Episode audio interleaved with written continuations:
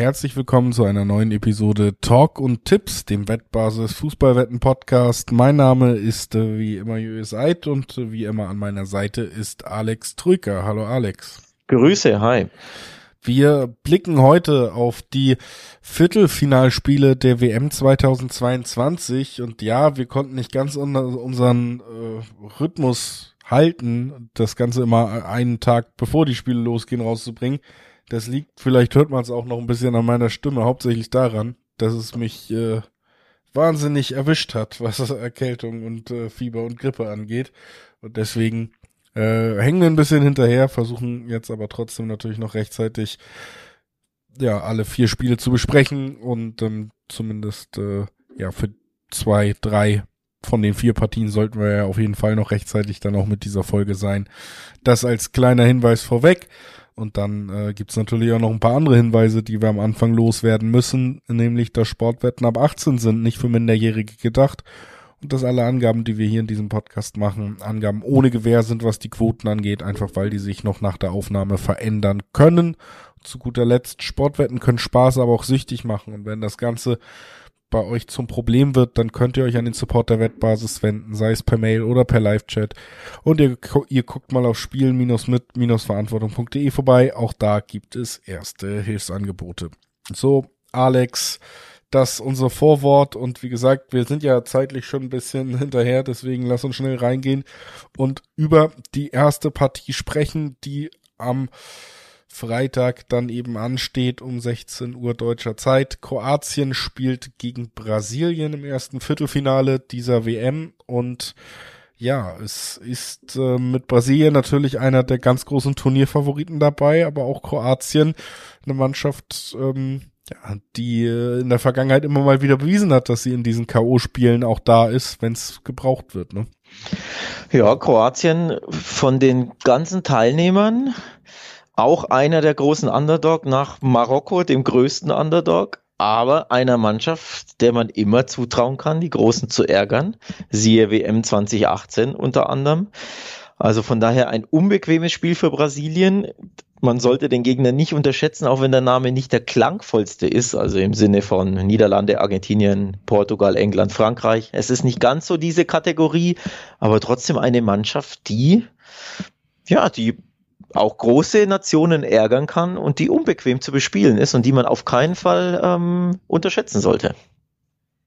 Das ist auf jeden Fall so, also würde ich auch so unterschreiben. Trotzdem muss man sagen, dass es jetzt eben gegen Brasilien geht und Brasilien für mich schon bis jetzt in diesem Turnier die Mannschaft, die eigentlich am überzeugendsten aufgetreten ist von ja. allen Mannschaften, die ja, wir hier ja. haben.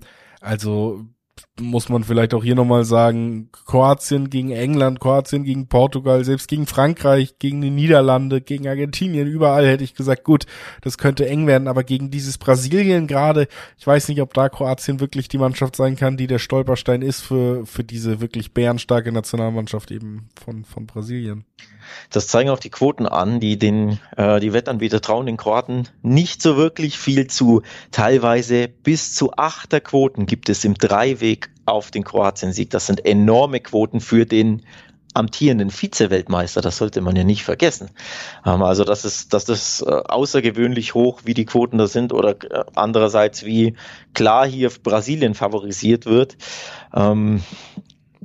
Es lohnt sich natürlich hier vielleicht äh, dementsprechend auf den Upset zu tippen und sei es das Unentschieden nach 90 Minuten. Das bringt ja teilweise auch 94 Quoten im Schnitt mit sich. Aber auch wenn man das Spiel äh, oder die Vorrunde der Kroaten gesehen hat und auch die äh, Partie gegen Japan, wo sie als Favorit reingingen, als leichter, trotzdem Probleme hatten und ja sogar in Rückstand lagen und auch so die Performance sieht, es fällt einem schwer zu glauben, dass Kroatien hier irgendwie Brasilien eliminieren kann. Denn Brasilien war schon eine Klasse besser, denke ich, als die Kroaten bisher im Wettbewerb. Ja, würde ich auf jeden Fall auch so unterschreiben und äh, ja, deshalb fällt es mir hier auch irgendwie irgendwie sehr schwer, dann doch.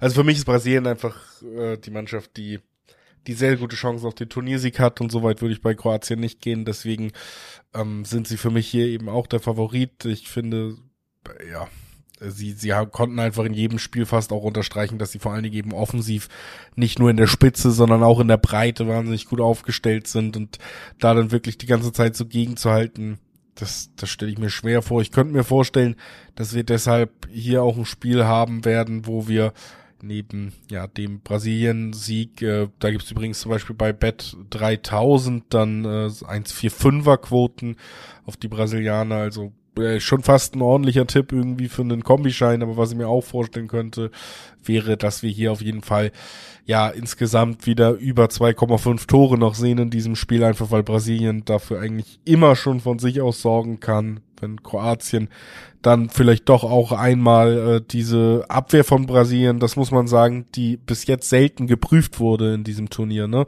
dann vielleicht doch mal ein bisschen vor Herausforderung stellen kann. Ich kann mir auch vorstellen, dass beide Mannschaften treffen. Das gibt bis zu Zweierquoten, 205er Quoten bei Bet 3000. Also auch da ähm, durchaus lukrativ, dann mal auf diesen Tipp zu gehen.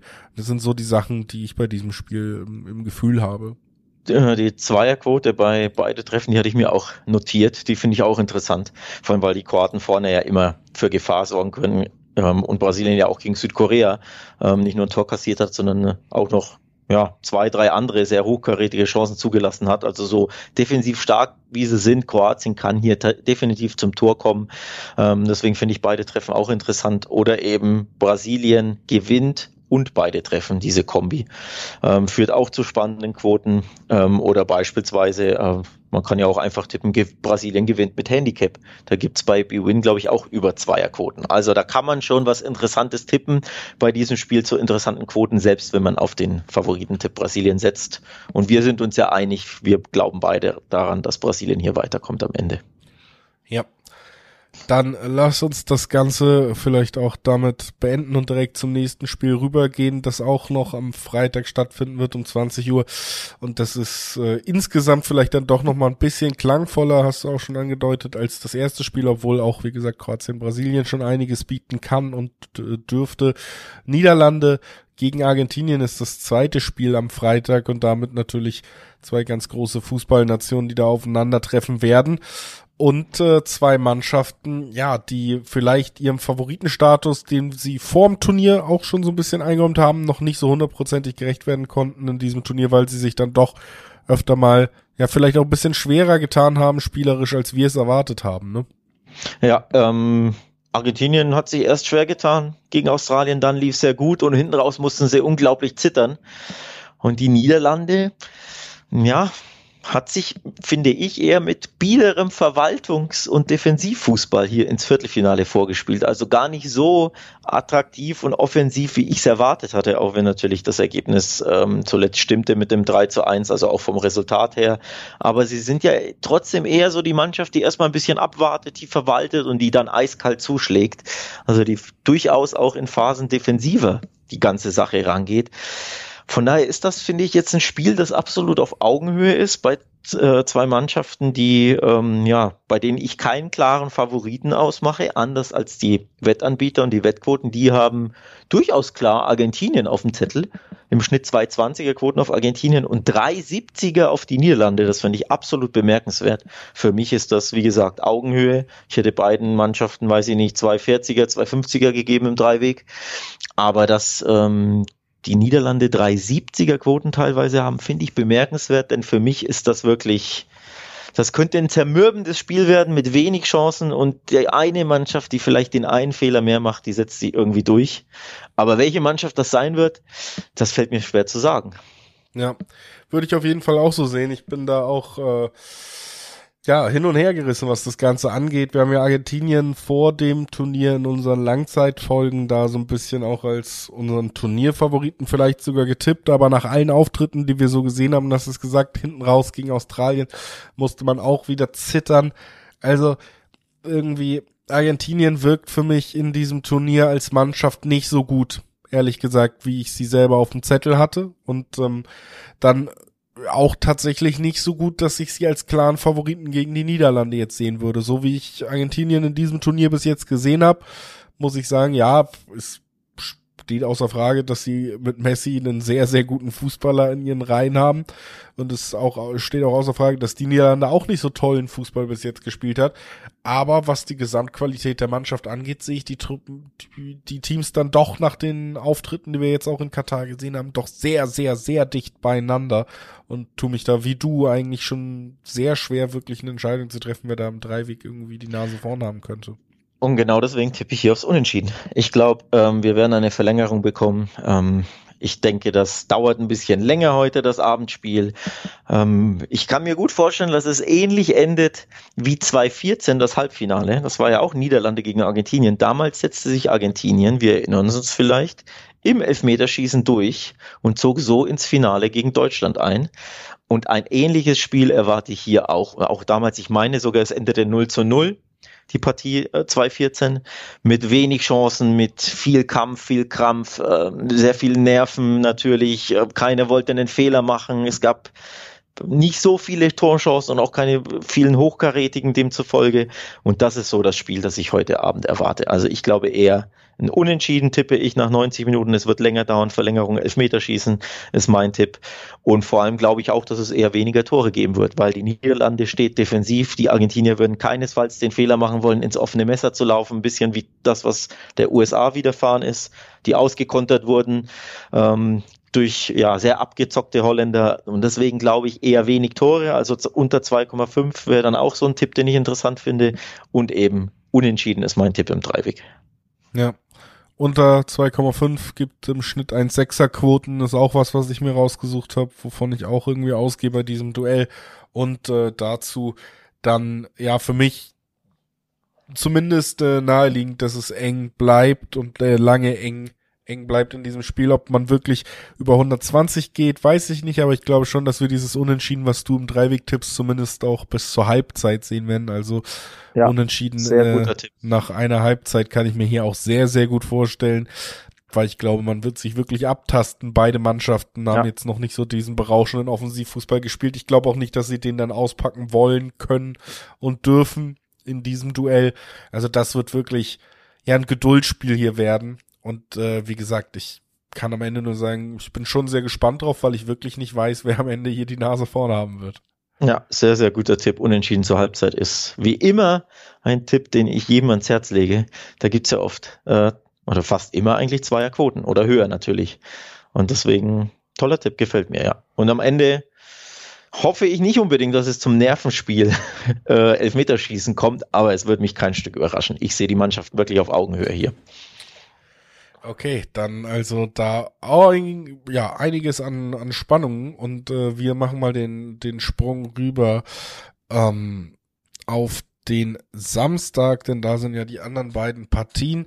Bevor wir das machen, aber natürlich auch nochmal der Hinweis von uns, dass es nicht nur diesen Podcast gibt von der Wettbasis, der die WM begleitet, sondern auch ein Videoformat. Das Ganze heißt Bed and Breakfast und ist von der Wettbasis, kann unter den logischen einschlägigen äh, Stichwörtern bei YouTube gefunden werden, ist aber auch immer auf der Website wettbasis.com direkt verlinkt und wenn euch äh, ja nicht nur der Podcast oder der Podcast euch nicht reicht, dann guckt doch gerne auch mal bei Bed and Breakfast vorbei, dem Wettbasis Videoformat zur WM. Das soll ich hier nochmal ins Herz gelegt. Und äh, wir machen jetzt weiter, Alex, mit dem dritten Achtel, mit dem dritten Viertelfinale. Marokko gegen Portugal. Du hast schon gesagt, Marokko, der, der groß, die große Überraschungsmannschaft äh, dieses Jahr bei der WM. Und ich bin gespannt, ob sie auch Portugal überrumpeln und überraschen können. Ich fürchte aber, es wird nicht erneut reichen. Mit ihrem Defensivfußball konnten sie Spanien entnerven und am Ende im Elfmeterschießen eliminieren, weil sie wirklich brutal stark äh, verteidigt haben als Mannschaft geschlossen, die Defensive verriegelt haben. In der ersten Halbzeit fand ich, haben sich noch mehr zugetraut. Ähm, da gab es auch den einen oder anderen Konter und die eigene ein oder andere Chance, aber hinten raus war es ja wirklich reines Verteidigen, vor allem in der Verlängerung, da gab es die eine große Chance und ansonsten gar nichts mehr. Also auf Strecke gesehen, glaube ich, ist das dann vielleicht doch gegen Portugal ein bisschen zu dünn, wenn sie wieder nur hinten drin stehen. Vor allem aber glaube ich, dass Portugal die Lehren aus dem Spanien-Marokko-Spiel gezogen haben wird, gesehen hat, äh, zugesehen hat, wie Spanien das gemacht hat Und genau das werden sie nicht machen, nämlich so ideenlos nach vorne spielen. Ich glaube, sie haben mehr Offensivwaffen, sie spielen vertikaler, sie spielen schneller. Und deswegen glaube ich, wird sich Portugal hier am Ende doch durchsetzen gegen das Überraschungsteam der WM. Okay, also du tendierst zur größeren Fußballnation in diesem Vergleich. Ich bin äh, ja zumindest äh, sagen wir es mal so, ich glaube, es äh, besteht durchaus die Chance, dass dieser Traum von Marokko hier noch ein bisschen weitergeht, denn Portugal für mich, du hast es gesagt, ähm, sie werden äh, nicht den Gefallen tun, so ideenlos nach vorne zu spielen. Das natürlich ähm, ja, bleibt abzuwarten, denn für mich Portugal eine Mannschaft, die auch oft, oft ideenlos äh, nach vorne spielt, die oft nicht so ansehnlichen Fußball spielt, was man jetzt aber natürlich äh, im Kopf hat und was das Ganze dann doch wieder ein bisschen schwerer macht, äh, darauf zu beharren, dass es eben nicht so ansehnlich wird von Portugal, ist das letzte Spiel, wo ja man sich von Cristiano Ronaldo ein bisschen befreit hat und dann auch ja, muss man sagen, eine der ansprechendsten Leistungen der portugiesischen Nationalmannschaft seit, seit langer, langer Zeit gesehen hat im Achtelfinale. Ne? Also wenn sie so auftreten sollten wie da, dann glaube ich auch, wird es für Marokko deutlich schwerer werden. Ich bin aber auch echt gespannt, ob wir wirklich dasselbe Marokko sehen wie gegen Spanien, denn es ist ja nicht so, dass Marokko nur Defensivspieler oder nur ähm, also Marokko hat ja durchaus Spieler in den eigenen Reihen, die auch mit dem Ball umgehen können, die offensiv Fußball spielen können.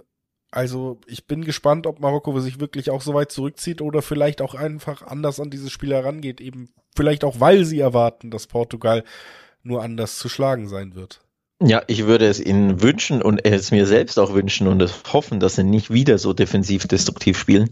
Wie gesagt, die erste Halbzeit war noch völlig okay, aber dann hinten raus äh, war es ja reines Mauern und nur auf 0-0 spekulieren und darauf hoffen, dass man sie im Elfmeterschießen die Spanier rausschmeißen kann, was ja dann eindrucksvoll gelungen ist. Also Matchplan ist 100% aufgegangen, aber wenn sie nochmal den gleichen Matchplan haben, fürchte ich, wird es nicht reichen. Von daher äh, würde ich mir definitiv wünschen, dass wir eher das Marokko sehen aus der Vorrunde, wo sie ja durchaus ne, Pressing gespielt haben, vorne drauf gegangen sind, mutig gespielt haben, Umschaltspiel war, war knackig. Ähm, und dann, glaube ich, würden wir, also erstens glaube ich, würde dann Marokko seine Chancen auch erhöhen, Portugal rausschmeißen zu können. Und zweitens würde es definitiv ähm, die Attraktivität des Spiels erhöhen, nämlich einen recht offenen Schlagabtausch. Und ich glaube, da, da würden wir uns alle als neutrale Fans äh, freuen. Und dann glaube ich, wie gesagt, dann hätte Marokko eher Chancen, weil Portugal ist hinten anfällig. Ähm, wenn du sie nur, wenn du dich nur hinten reinstellst und sie einlädst, dann wird's, glaube ich, schwer. Denn das Selbstvertrauen, das haben sie jetzt, die Portugiesen. Und dass sie Fußball spielen können, hat man ja wunderbar gesehen gegen die Schweizer. Von daher, ich bleibe trotzdem dabei. Ich glaube, ähm, unabhängig davon, wie sich Marokko ähm, äh, oder wie Marokko das Spiel angehen wird, glaube ich, hat Portugal mehr Klasse, mehr Selbstvertrauen, mehr spielerische äh, Finesse, so dass es am Ende hier zum Weiterkommen Portugals reicht. Also ich glaube, Portugal gewinnt dieses Spiel und zieht ins Halbfinale ein. Okay, auch äh, nach 90 Minuten dann wahrscheinlich dein Tipp schon. Ich denke schon, also man sollte es nie nie ausschließen, dass es hier auch mal länger geht ähm, bei der WM. Würde mich jetzt auch nicht überraschen, vor allem so mit Blick auf die, auf die Vorrunde von Portugal gegen Ghana beispielsweise, gegen Uruguay. Das waren sehr, sehr enge Spiele. Ja, sie haben beide gewonnen, aber beide Spiele hätten easy auch unentschieden enden können, denn Ghana und Uruguay hatten genug Chancen. Also wenn Marokko aktiv offensiv spielt, werden sie Chancen bekommen. Ich könnte mir auch ein flottes 2 zu 2 nach 90 Minuten vorstellen, aber am Ende, glaube ich, hat Portugal zu viel Klasse. Ähm, Felix ist klasse drauf, Ramos und wer weiß, Cristiano könnte ja von der Bank kommen und dann sein gewünschtes, geliebtes Tor schießen. Nicht nur zum Weiterkommen, sondern auch für sich selbst. Ne? Er strebt ja diese, ähm, diesen WM-Rekord ein, an von Eusebio. Also er ist sehr, sehr scharf drauf, sein Tor zu schießen. Wenn er zum Hero wird als Joker, als Einwechselspieler, ähm, würde es mich auch nicht überraschen. Also am Ende setzt sich, also ich glaube, Portugal kommt weiter, darauf kann man ja auch tippen. Ähm, wer einfach nur, wer kommt weiter, egal ob Dreiweg oder Verlängerung oder wie auch immer. Und da würde ich auf Portugal setzen. Ähm, ja, alles andere schwer zu tippen, denn man weiß nicht, wie Marokko es angeht.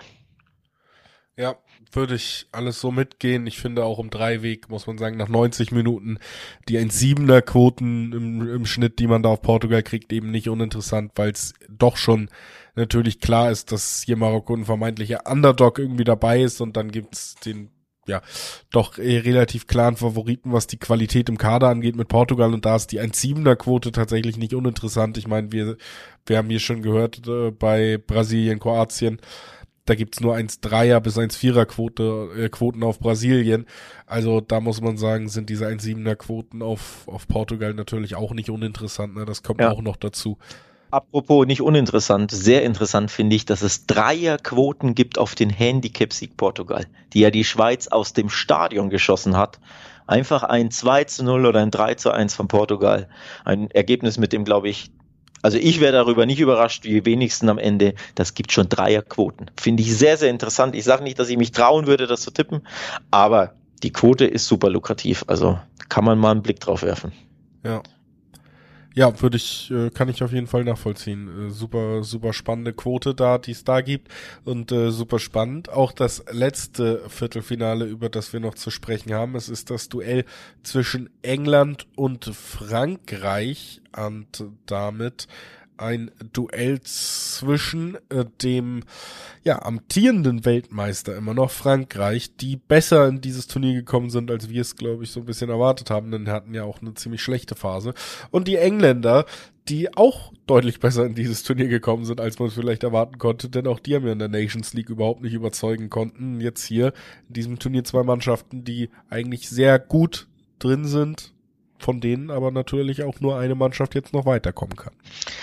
Ja, das ist für mich das große Duell dieses Viertelfinals. Das ist das klangvollste, auch wenn ich hier Niederlande, Argentinien natürlich auch super finde. Aber irgendwie hat einfach der Name England gegen Frankreich ähm, hat dann nochmal besondere Brisanz und besondere sportliche Klasse, lauter Weltklasse-Spieler auf dem Platz. Also ich hoffe, wir bekommen hier ein entsprechendes Fußballspiel, das äh, ja dem Namen dieser Paarung gerecht wird.